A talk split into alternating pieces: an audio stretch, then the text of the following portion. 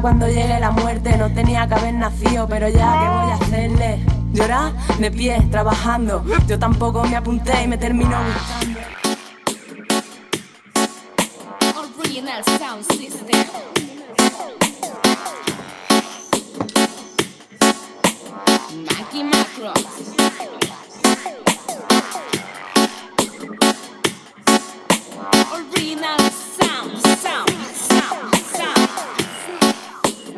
La ciencia es femenino, un programa para conocer a las científicas gallegas que están cambiando el mundo. Mi espacio, el sentido me incita a seguir por toda esta constelación que estoy por descubrir. No hace falta ya nada, deseo seguir por toda esta constelación viajando hasta el fin. Mi espacio es el sistema de sonido.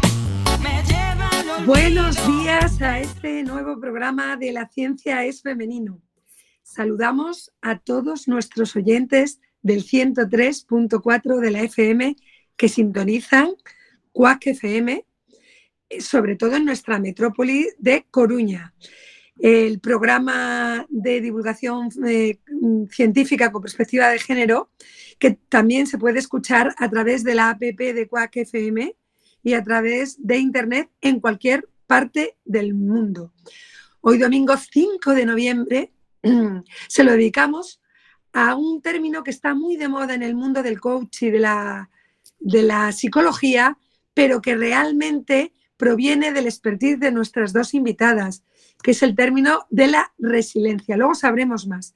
Os saluda Ariana Fernández y nos acompaña hoy a los mandos Isabel Fernández Palomo. Vuelvo a repetir, bienvenidos a este nuevo programa porque hoy tenemos dos inventadas excepcionales. Magalí Ramos Vidal, arquitecta, y la investigadora en ingeniería Belén Ribeiro.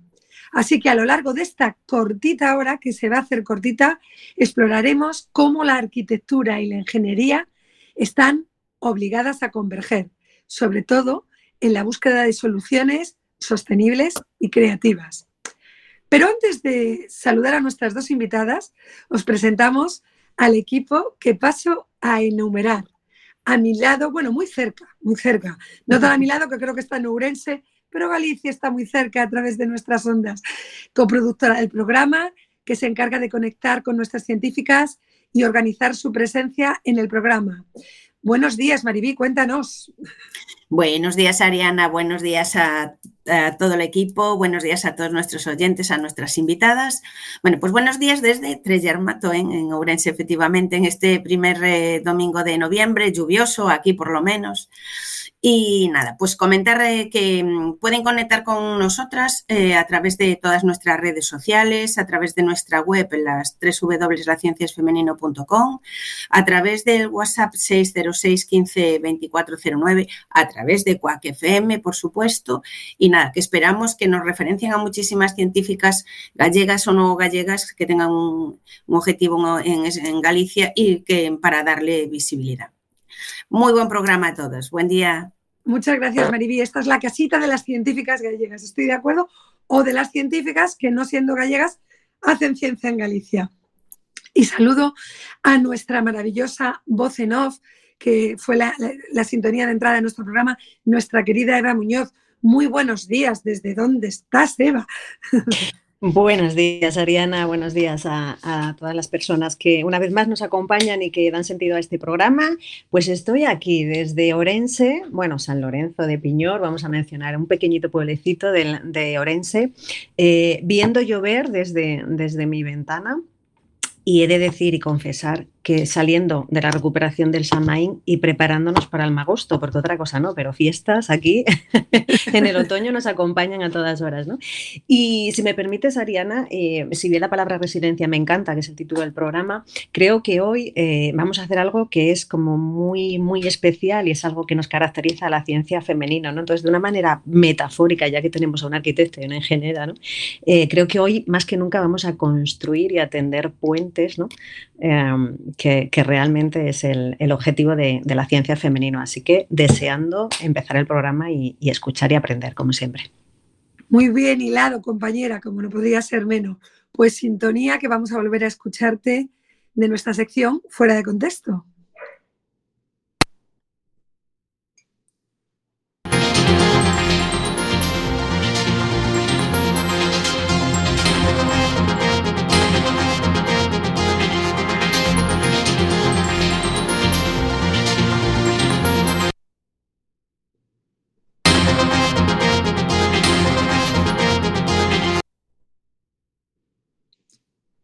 Parece que no quiere entrar, no pasa nada.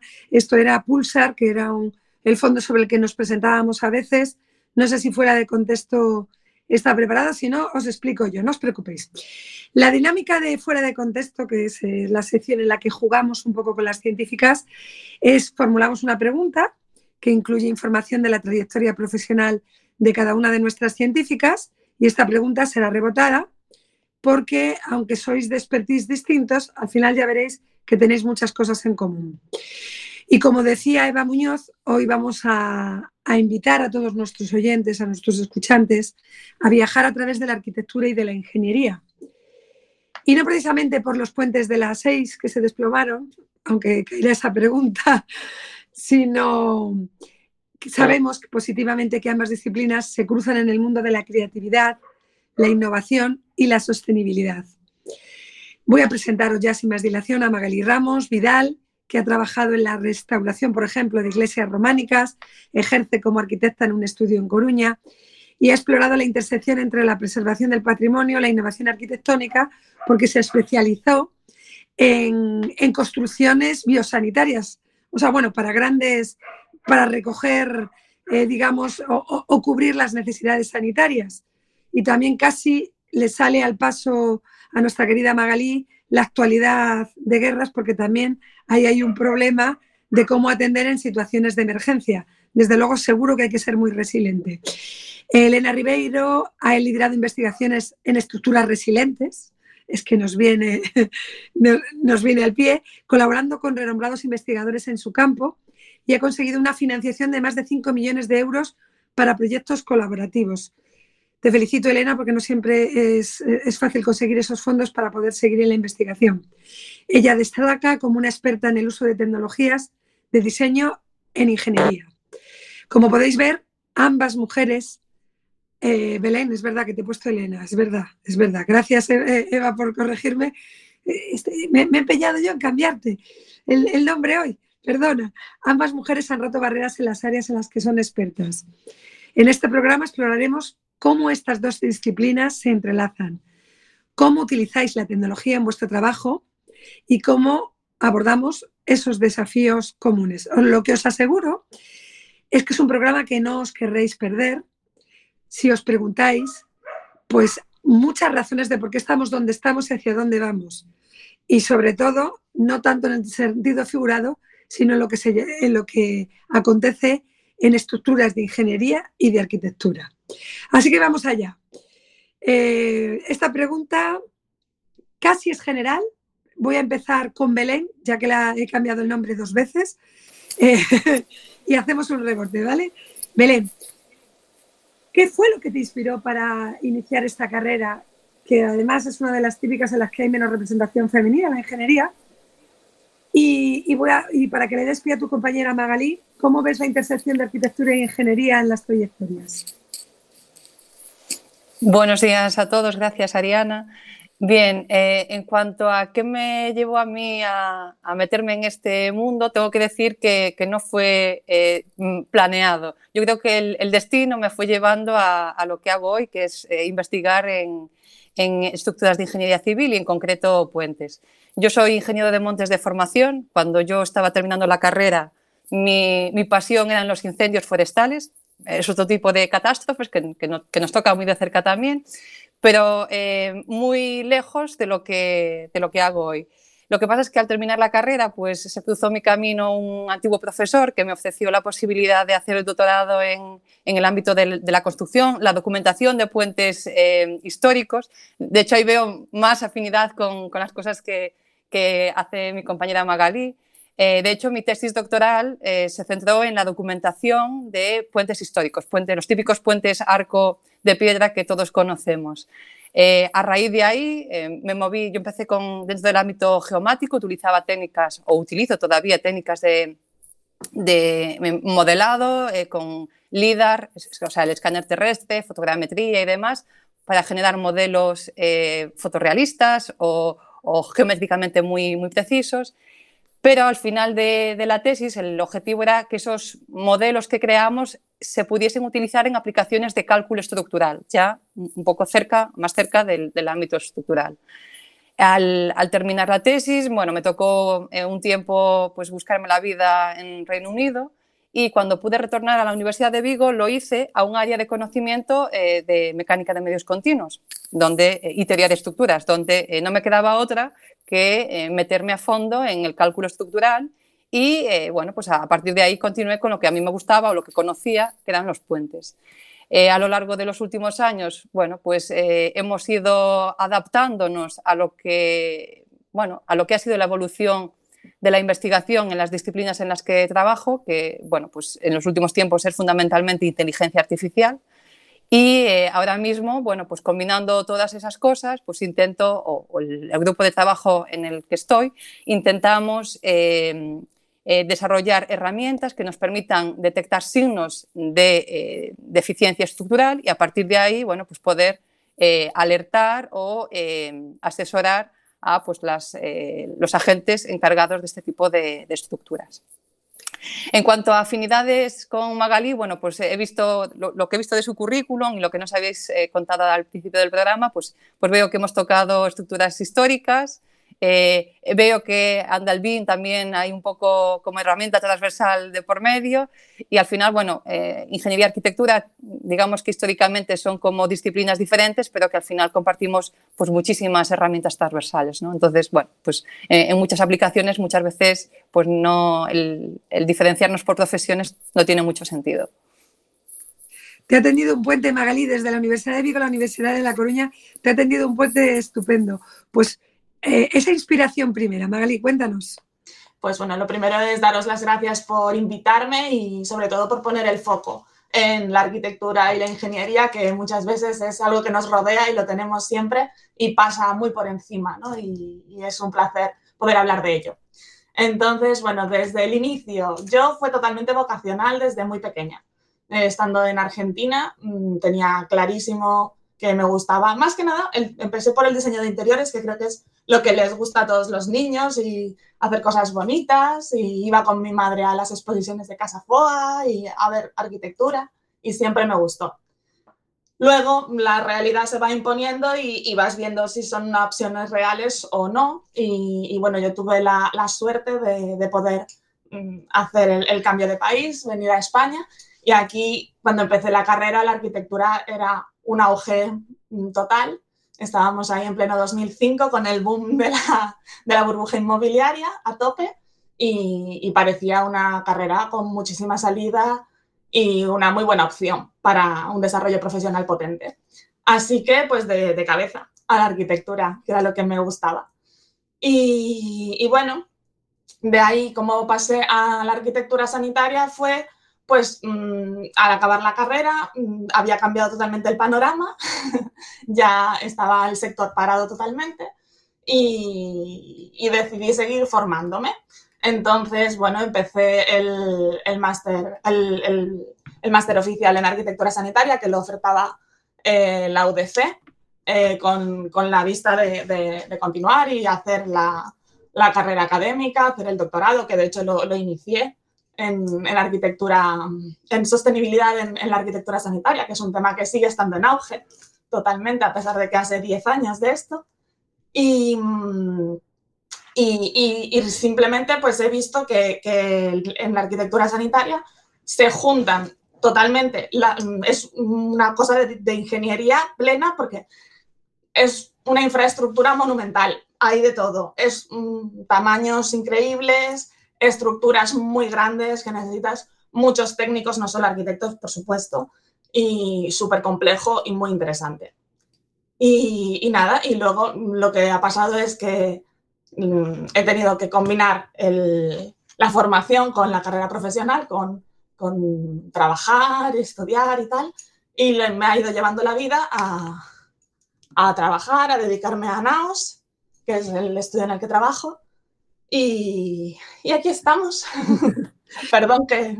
No, pues Magalí, me has dado una entrada perfecta. Aquí eh, somos un programa en el que de alguna forma viajamos a través de vuestros currículum, pero es que las dos me lo ponéis, es que es inevitable que tratemos dos temas que son de absoluta actualidad. El programa se unía con vosotros con la palabra resiliencia. Resiliencia realmente es un término de materiales, así que le voy a pedir a Belén o a Magalí que defináis lo que es la resiliencia, cada uno luego se lo aplica metafóricamente a lo que sea, y tengo que haceros una pregunta de rebote de actualidad a cada una de vosotras. A Belén, ¿por qué se cayeron los puentes de la 6 y si se van a volver a caer? Y Magalí, ¿cómo va el CHUAC, que es el Hospital de Reforma de Galicia, que es una superestructura?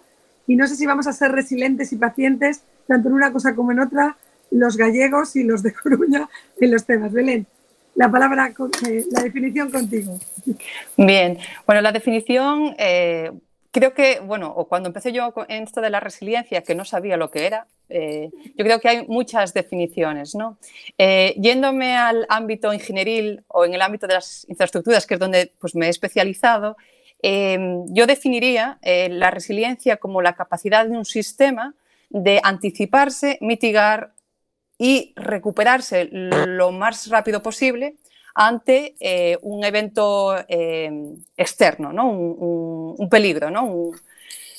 Entonces, a partir, a partir de ahí, eh, bueno, pues dentro de esas tres componentes que he mencionado, pues existen diferentes, digamos, campos de investigación en donde, bueno, pues en uno de ellos me, me ubico, que es el más relacionado con la anticipación a, digamos, esa catástrofe ¿no? en, que, puede ocurrir en un, sistema de transporte.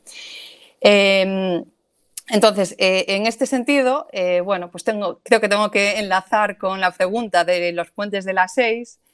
Eh, a ver, mm, yo desconozco los motivos y creo que todavía no son públicos, con lo cual, bueno, pues de momento lo que podemos hacer básicamente es especular, ¿no?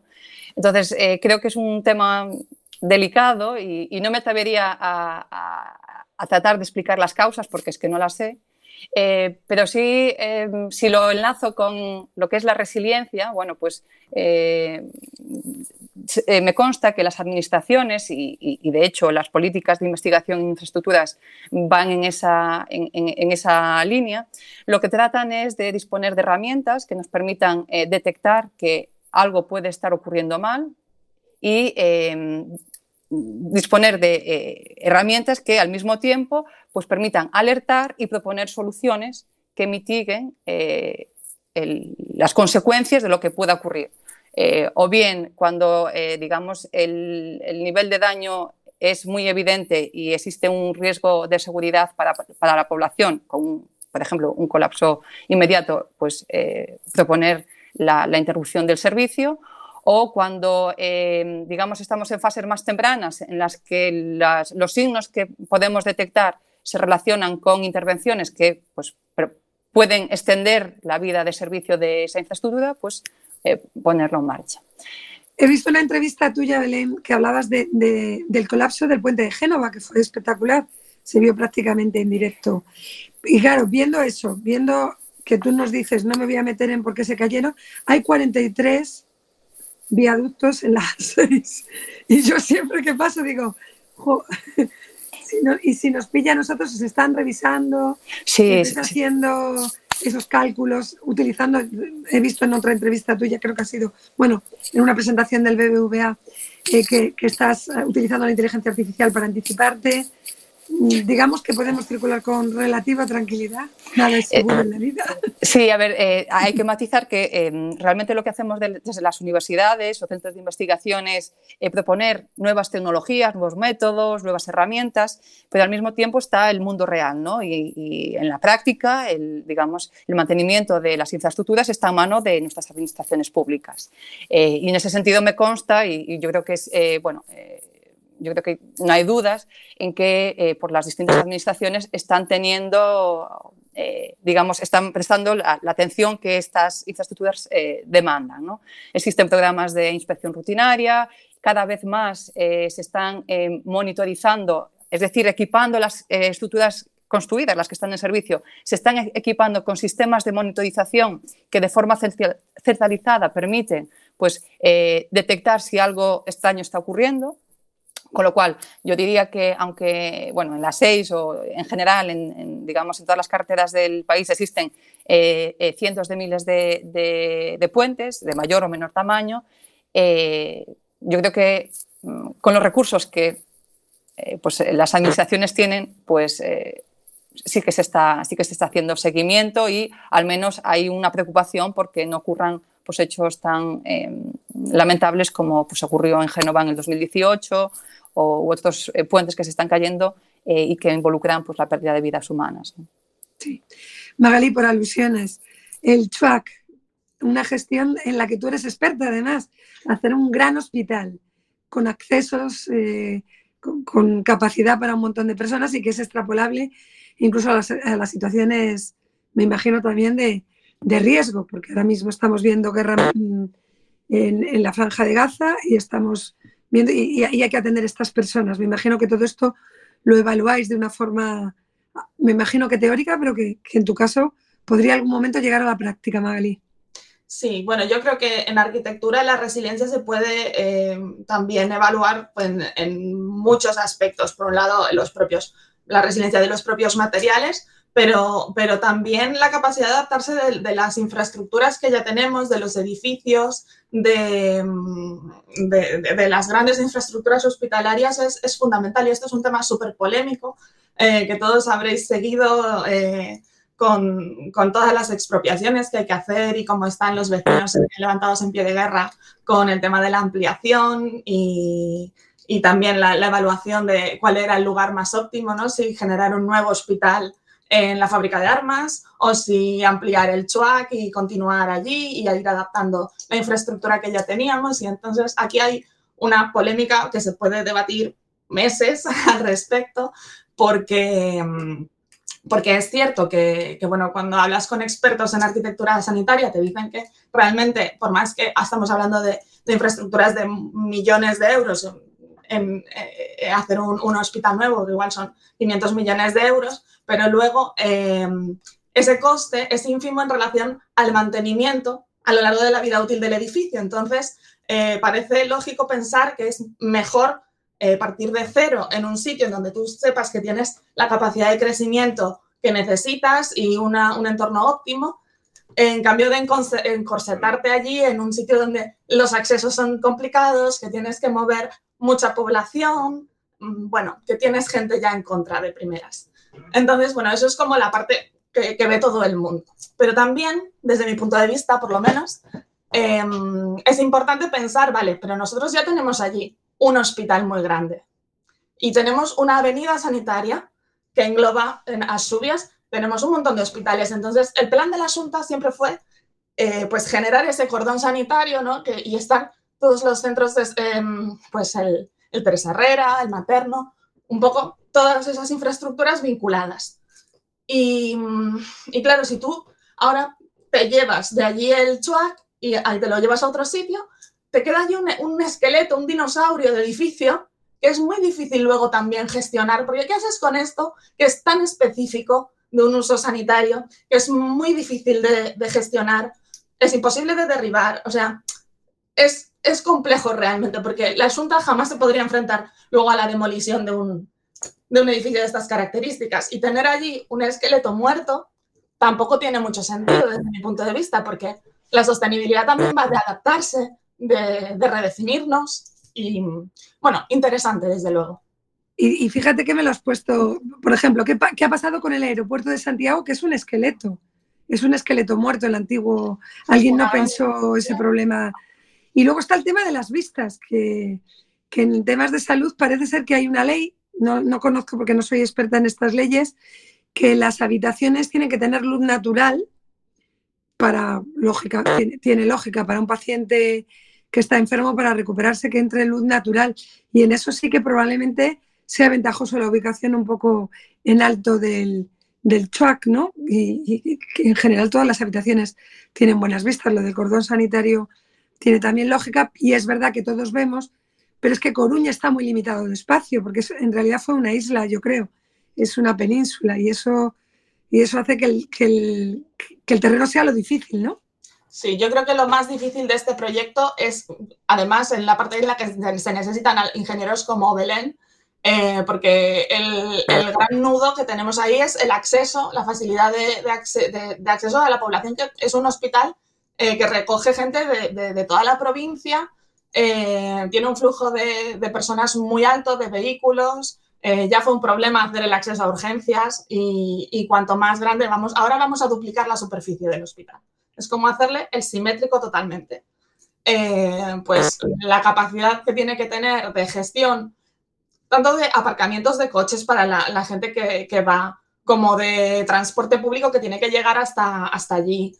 Y, luego, pues, las ambulancias y todos los vehículos sanitarios, realmente requiere una infraestructura de, ingeniería de caminos impresionante y en el desmonte que hay que hacer, claro, porque hay que adaptar no solo eh, pues el, talud en donde está, está situado el hospital, sino también las grandes avenidas que dan acceso en, los alrededores, de, que, va a implicar obras en los barrios también, eh, en Eiris, en en, en Matorán, en Somés, bueno, en muchos sitios.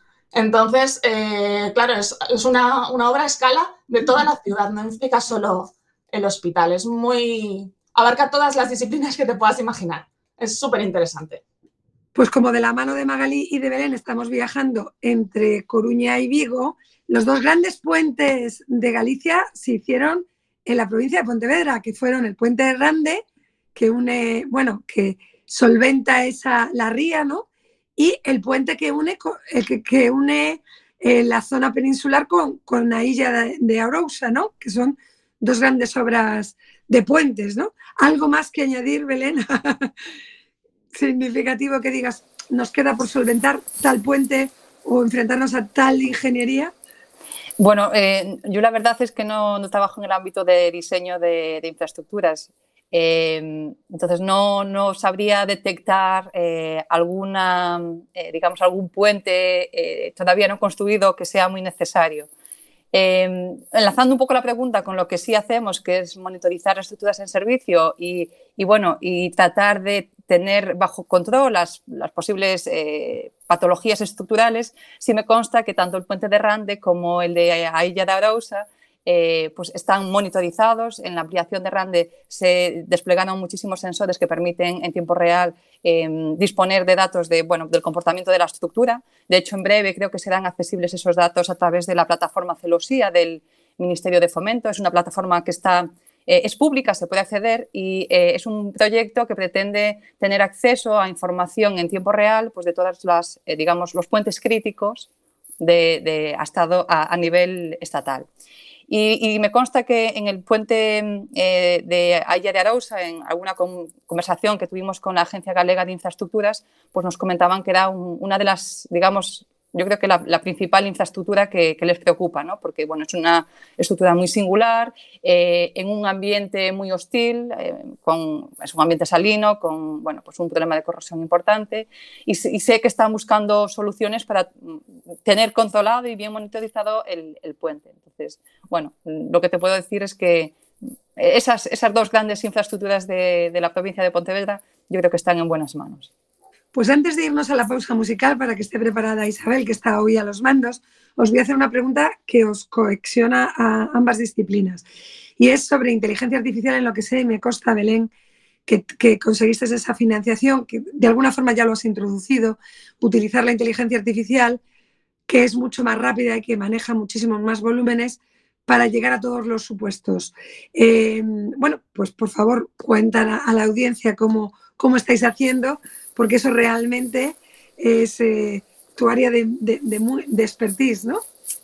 Eh, sí, bueno, eh, digamos que estamos empezando a investigar en, esas líneas. una, cuando tenemos que hacer un cálculo estructural, es decir, evaluar la seguridad estructural de, estructuras, tanto puentes como edificaciones, tal y como comentaba Magalí, esos modelos de cálculo son muy complejos y además requieren de altas capacidades desde el punto de vista computacional. Es decir, para poder ejecutar un, cálculo, pues se necesitan grandes eh, ordenadores y eh, mucho tiempo, o digamos, eh, un tiempo excesivo muchas veces para llegar a, esos resultados. Entonces, en este contexto, hace tres, cuatro años empezamos a plantearnos eh, si eh, utilizando eh, herramientas de, inteligencia artificial, como bueno, pues ya se vienen utilizando en sistemas de visión, en sistemas de, conducción autónoma y demás, si podríamos utilizar también herramientas, de, en concreto técnicas de aprendizaje profundo, aprendizaje dentro del aprendizaje máquina, para poder subrogar esos cálculos estructurales. Y en ese sentido, en el año 2021 conseguí, bueno, la Fundación BBVA me otorgó una de las becas Leonardo para iniciar esa línea de investigación.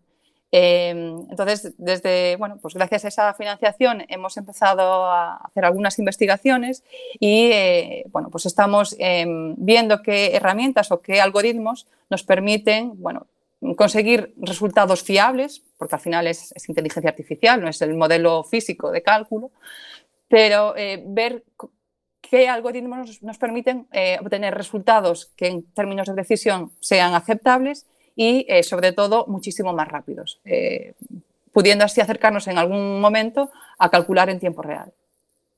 Claro, ahora mismo parece ser, bueno, esas son las noticias que se filtran, que la inteligencia artificial hay que regularla y lógicamente revisarla, porque si le dejamos que nos hagan los cálculos, no vamos a tener a quien echarle la culpa de que se caen los puentes, pero, pero a lo mejor el que revisa al, al, bichito, bueno, al cerebro gris, que es eh, el sistema computacional de este nivel. ¿Algo que alegar en cuanto al control de la inteligencia artificial o para ti todos son ventajas?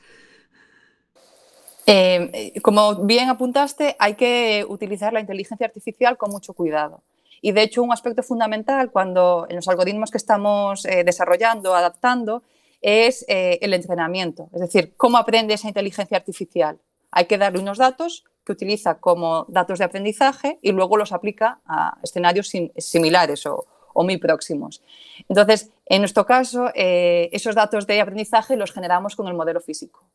Eh, generamos eh, unos datasets mm, para que el algoritmo pueda relacionar las entradas con las salidas del, del, modelo clásico, modelo físico de cálculo estructural y a partir de ahí nuestra labor es verificar cuánto las predicciones del, algoritmo se acercan a las esperadas por un, método de cálculo numérico, por ejemplo, o cuánto de lejos están. Entonces, quiero decir, estamos en esa fase de investigación, determinar si realmente es seguro eh, dejar en manos de este tipo de, modelos pues el, cálculo estructural.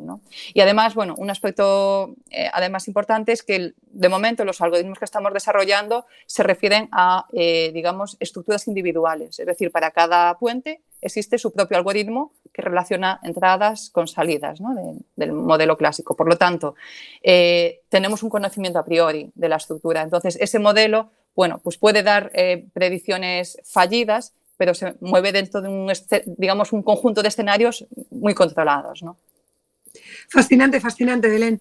Pues eh, de, la percepción que tiene el, neófito de la ingeniería, que es la, ciencia de los cálculos, ¿no? de los cálculos y, a, la, a, la, arquitectura, que es la proyección o la renderización también con el software de todo lo que, lo que genera, generan las ideas, basándose también en cálculos. ¿Tu experiencia, Magali, con la inteligencia artificial es un coqueteo o ya es profunda? Eh, bueno, nosotros, eh, la inteligencia artificial es cierto que ya está en todos los ámbitos de, trabajo que existen e incluso hay programas que, como comentaba Belén, tú puedes enseñarles eh, pues las normativas que tienes que aplicar eh, darle, parametrizarles, pues, mm, por ejemplo, aquí tenemos la ley del hábitat y tú si le enseñas al programa los parámetros que son obligatorios dentro de la ley del hábitat, él te ofrece luego una serie de, opciones de distribución y te hace directamente plantas de edificios que entran en la parcela que tienes automáticamente, digamos. Y ese software existe todavía. Lo que pasa es que, bueno, eh, claro, ahí entra también la sensibilidad de cada uno de lo que de la intención de diseño, el control que le quieres poner y luego, pues, por, supuesto, el, control de que se esté cumpliendo realmente la normativa vigente. Pero hoy en día ya hay programas que son capaces de, si tú has mm, introducido bien los, los parámetros, eh, darte una opción que, es válida y es realista. Pero yo creo que esto en la arquitectura está sabemos que existe, pero no, está, no estamos en ese nivel todavía, para nada. Eh, sí que estamos ya metiendo bien el pie en, la parte del BIM que, se acerca, pero no es, no es IA, pero sí es eh, tener pues un control total de, del edificio que estamos haciendo. Entonces, bueno, pues ahí sí que ya intentamos partir de, un, empezar a modelar directamente y a trabajar en, tres dimensiones eh, y, a partir de ahí llegamos a las cinco dimensiones, que es lo que permite el, proceso de, modelado en BIM. Y, eso sí que es, algo que ya todos los estudios, yo creo que en mayor o menor medida se, están volcando a ello, porque básicamente porque ya lo exigen en, las administraciones y hasta que no te obligan a hacerlo, pues uno es un poco más reticente a, aplicar las nuevas tecnologías, pero ahora en cualquier concurso público ya te piden que entregues un modelo en BIM, eh, que tengas un coordinador BIM eh, y, luego, pues, en mayor o menor medida puede ser eh, solamente, digamos, el trabajo de arquitectura, puedes tener las estructuras, puedes tener las instalaciones, puedes tener hasta las, al 5D, que es el presupuesto, y el control de los, del tiempo también en, en, todo informatizado. Y esto a la larga te permite pues, un control de, sobre todo de plazos y de costes eh, que hasta ahora no se tenía realmente. Evitas encontrarte con sorpresas, digamos, en, en la obra. Bueno, siempre que hay humanos, la sorpresa existe porque ya ves que los materiales cambian de precio, están sufriendo unos cambios tremendos. Eh, entiendo que BIM es, un, es una forma de, o es un tipo de software, o lo digo para el... Eh, es una metodología de trabajo. BIM es BIM Information Modeling y hay diferentes software en el mercado en el que se puede trabajar, pero, pero se trata de eh, modelar en tres, en tres, dimensiones todos los elementos constructivos. La característica, la, diferencia entre un renderizado que estamos muy habituados a ver, que es la imagen que te venden, y trabajar en BIM, es que tú cuando dibujas en BIM, dibujas tal cual vas a construir. O sea, tú tienes que dibujar em, las vigas, mm, cómo descuelgan, cómo se encuentran con los pilares, todas las capas de acabados, todas las capas de que tiene un muro. Mm, tienes que tener todo el proceso constructivo en la cabeza y colaborar a la par en, el desarrollo del proyecto, pues con las ingenierías que mm, nosotros, por ejemplo, llevamos una ingeniería de estructuras y una ingeniería de, de instalaciones de la mano y el proyecto tiene que avanzar en paralelo. Entonces, eh, la gran ventaja es que tú, a medida que yo voy diseñando, eh, el ingeniero me está diciendo, oye, mira que los pilares eh, son de 50 por 60 y no de, de 50 por 40 como los tienes. Bueno, esto es un ejemplo muy básico, ¿no? Pero entonces esto me, ayuda a que em, no me lleve la, no me encuentre esta sorpresa o no, pues hay que poner una ventilación para, aparcamiento que, descuelga tanto del forjado y tú cuando dibujas en 2D, en un plano tradicional, pues igual no estás teniendo en cuenta estas intersecciones, em, estos solapamientos entre instalaciones, arquitectura, estructura, y, y cuando lo ves en 3D y lo ves todo junto, tienes una percepción clara y real de todo lo que va a ir dentro del edificio y, te puedes adelantar a los problemas, solucionarlos en la oficina y que eso no te paralice una obra porque, porque no te cabe un conducto, porque, porque te descuelga mucho una viga, por lo que sea. Luego tendrás todos los problemas de obra, de plazos, de coste de material que ha subido, bueno, esas cosas son inevitables. Pero, pero sí que podemos adelantarnos mucho en, en todas estas dificultades de, de, intersecciones entre disciplinas, que es de lo que se encarga el BIM. Pues vamos a ir a, esta pausa musical y quedaros con una cosa. Nuestras dos invitadas de hoy, Belén Ribeiro y Magalí Ramos, son expertas en adelantarse a los problemas.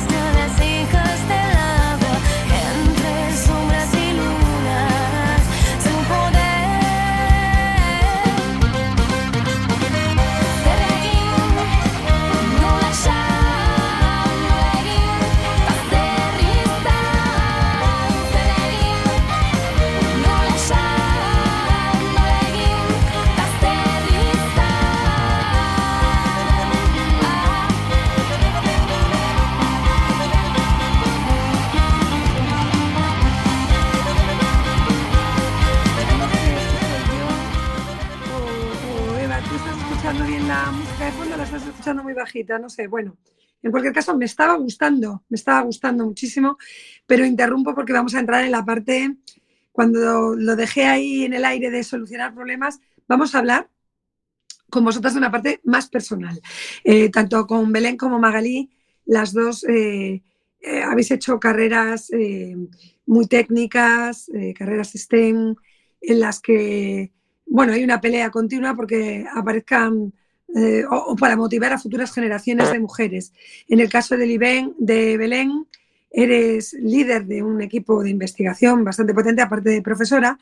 Magalí ha sido alumna en la Facultad de Arquitectura y en este caso estás trabajando en un equipo que ya lo mencionabas, trabajas con ingenierías asociadas a vuestro propio estudio y en ese, en ese contexto de personas que lideran, que trabajan con otros, eh, pues mira, se entrecruzan las circunstancias del género por un lado y por otro lado las propias capacidades personales, sin que tenga que ver el género en ningún caso, para liderar esos equipos. Así que empiezo con Belén, que tiene esa experiencia de liderar y gestionar una gran, una gran concesión económica. Eh, ¿Qué tenías que decir al respecto? Y luego Magali que nos cuente su experiencia. Eh, bueno, em, yo la verdad es que mi experiencia como líder, es decir, yo pertenezco a un grupo de investigación eh, oficial que está liderado por hombres. Yo eh, lidero las líneas de investigación relacionadas con la gestión de infraestructuras, básicamente. Y es ahí donde, pues en el año 2018, conseguimos un proyecto muy grande, un proyecto europeo, sobre resiliencia de infraestructuras del transporte. Eh, en el cual pues yo fui la líder un poco de casualidad y, también un poco por ignorancia, porque bueno, esto entraba dentro del programa Horizonte 2020, que es un programa de, investigación colaborativa de, la Comisión Europea, y se estructura en torno a tópicos eh, de, trabajo y había un tópico que casualmente pues tocaba distintos aspectos relacionados con las cosas que yo hacía.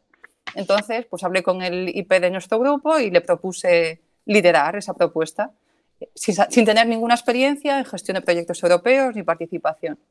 Y, nos metimos en, esa, digamos, aventura eh, con, empresas y otras universidades ya del ámbito de, la ingeniería civil. Y, la verdad es que, bueno, a pesar del gran volumen de trabajo que nos, supuso tanto la elaboración de la propuesta como una vez eh, eh, concedida la financiación, la ejecución del proyecto, eh, pues tengo que decir que, eh, por un lado, que éramos muy pocas mujeres comparado con, los investigadores hombres. eso es algo que he percibido especialmente en el ámbito de la ingeniería civil, en el ámbito de, las estructuras. Yo venía inicialmente de un ámbito forestal y luego geomático, en donde, bueno, pues mi experiencia hasta aquel momento pues había sido más o menos de paridad. Mm, siempre, bueno, pues no, no, puedo decir porcentajes exactos, pero sí he visto que pues más o menos la proporción de hombres y mujeres estaba equilibrada. Cuando llegué a, este proyecto, ya lo vimos en el propio proyecto, que pues eh, yo creo que en el día a día del proyecto pues podríamos estar eh, cuatro mujeres frente a 25 hombres, más o menos. Y, lo cierto es que ahora que trabajo más en, el ámbito de ya solo estructuras e inteligencia artificial, pues un poco el patrón se, sigue manteniendo. Creo que es una cuestión de, la disciplina concreta en la que estoy, pero sí es cierto que, hay más hombres que mujeres. No obstante, em, no he sentido en ningún momento pues, ningún eh, gesto de pues, de desprecio o de minusvaloración de, de, mis actividades. Siempre me he sentido muy, muy cómoda, ¿no? Pero, pero sí es cierto que no hay un equilibrio en cuanto a población masculina y femenina. ¿Y colaboras o te implicas en, en la divulgación de tu expertise para, para, fomentar vocaciones o no lo consideras necesario?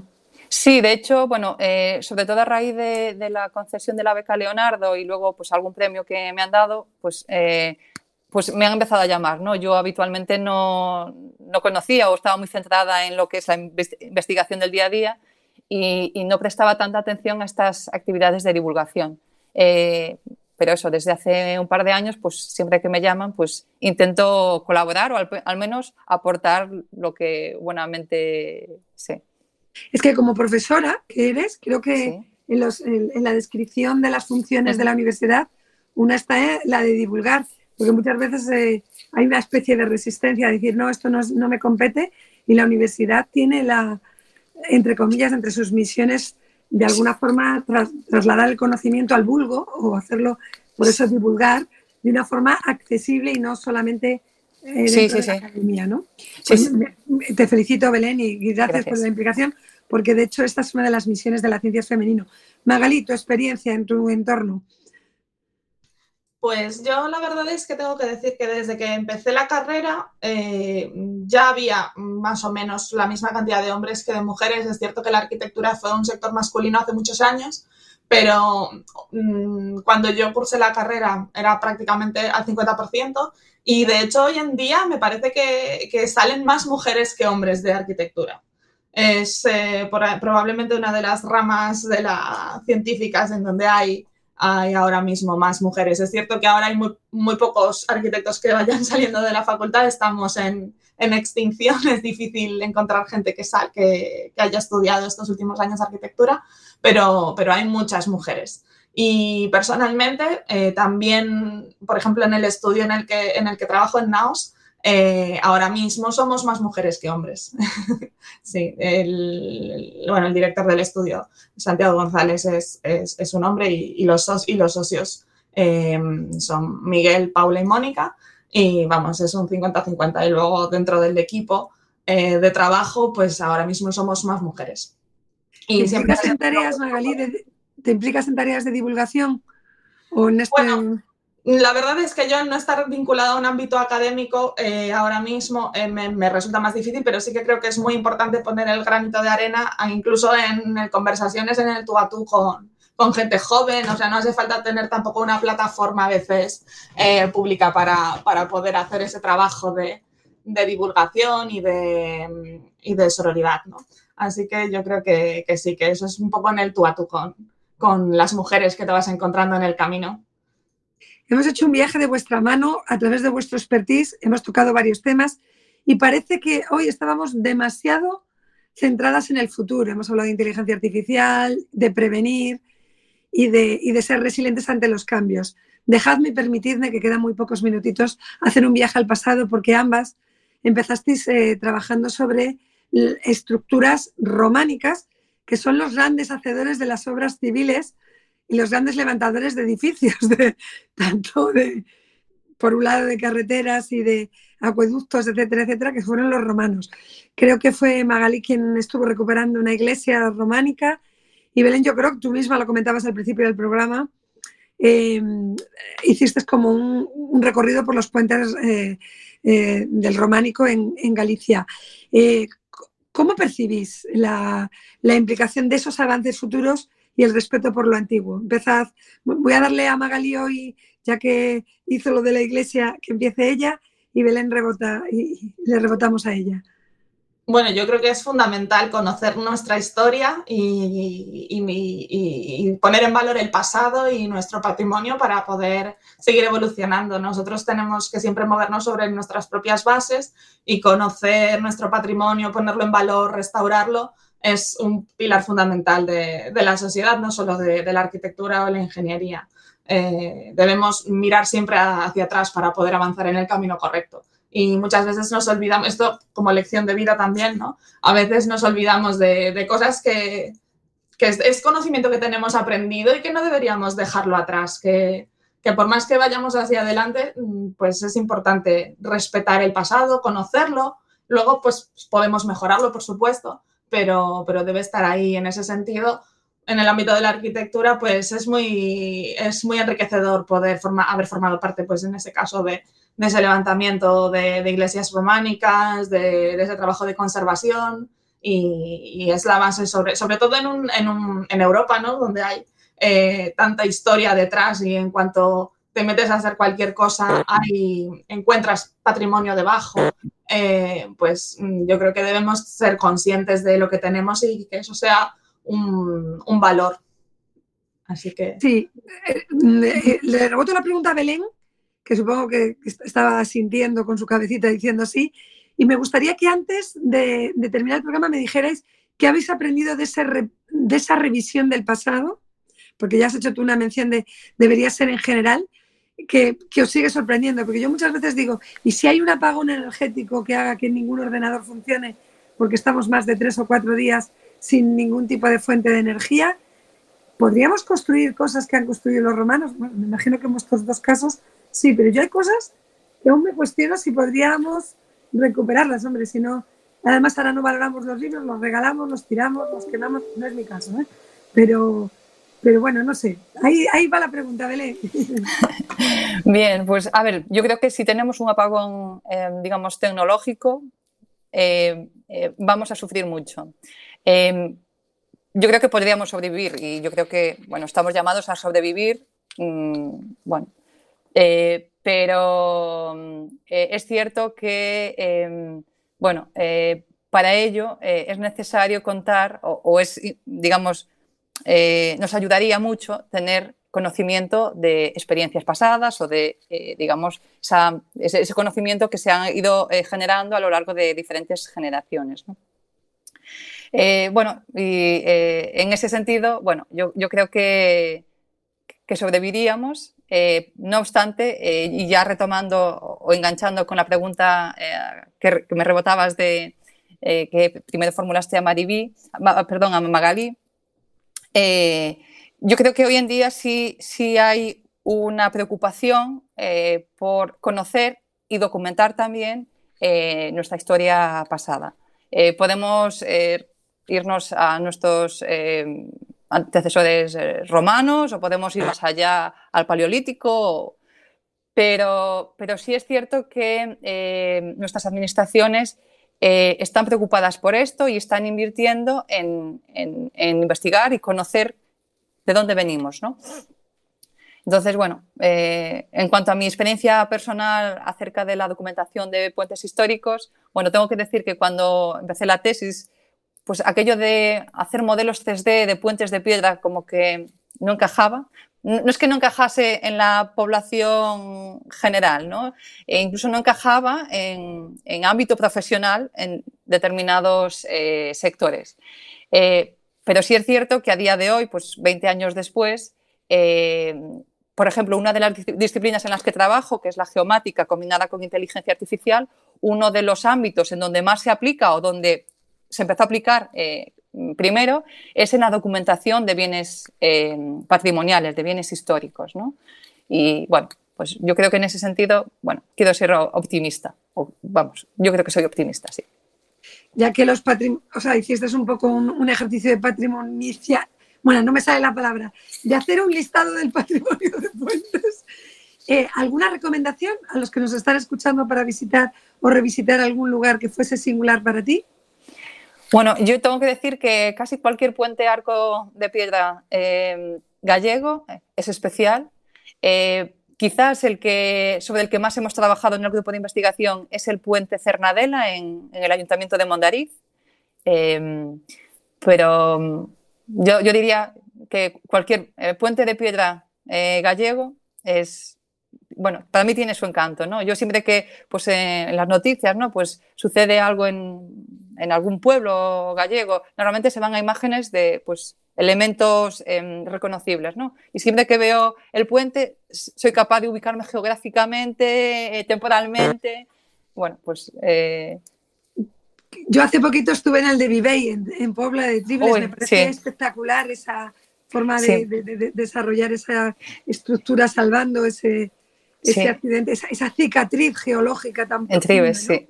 Sí, sí, bueno, de hecho, sí. No, no, sí, sí, sí. Sí, no, de hecho también, o sea, es, es espectacular. Yo creo que, mm, de hecho, su origen es, es romano, las pilas son romanas. Eh, y es, bueno, pues eh, otra de, las joyas que tenemos en, nuestra tierra, ¿no? En esto, relacionadas con el patrimonio. Eh, es espectacular, como tú dices, meterte por aquella carretera de Tribes, que no sabes muy bien a dónde te lleva y de repente encontrarte en aquella curva tan cerrada pues un, puente tan majestuoso, ¿no? Con unas pilas tan, tan esbeltas. Sí, pues mira, vamos a cerrar, quedan dos minutos, me está avisando Isabel. La palabra era, era tramposa, resiliencia. Me encantaría, y esto es un homenaje a mi compañera Eva Muñoz, que nos dieseis alguna o nos hicieseis una reflexión para quienes nos están escuchando. o bien de, más que un consejo no solicitado, de una reflexión personal, de momentos en los que la vida ha sido, entre comillas, os ha puesto a prueba y habéis tenido que tirar de esa palabra, pero no para los materiales ni para las estructuras, sino para vosotras mismas. Y así os conocemos un poquito más. Y a todos los oyentes os emplazamos a que sigáis descubriendo a profesionales de la ciencia, la tecnología y la investigación tan fantásticos como Belén Ribeiro y Magali Ramos. Me quedo contigo, Belén, y termina Magali. Bueno, yo sí tengo que mencionar un momento eh, en el que, digamos, he, conocido desde el punto de vista personal la resiliencia, es con la maternidad. Eh, tengo dos hijos, eh, la mayor tiene cuatro años y medio, es, fue la, la, típica bebé trampa que se portó muy bien, pero con el segundo bebé ahí sí que, bueno, lo he pasado un poco regular, eh, pero bueno, estamos saliendo, estamos saliendo a flote. ¿Qué edad tiene el segundo? Eh, año y medio. Uf, estás criando como tienes. sí. Magalí, y ya si quiere Isabel ir poniendo de fondo cuando quiera. Magalí, cuéntanos tu experiencia personal de un momento de resiliencia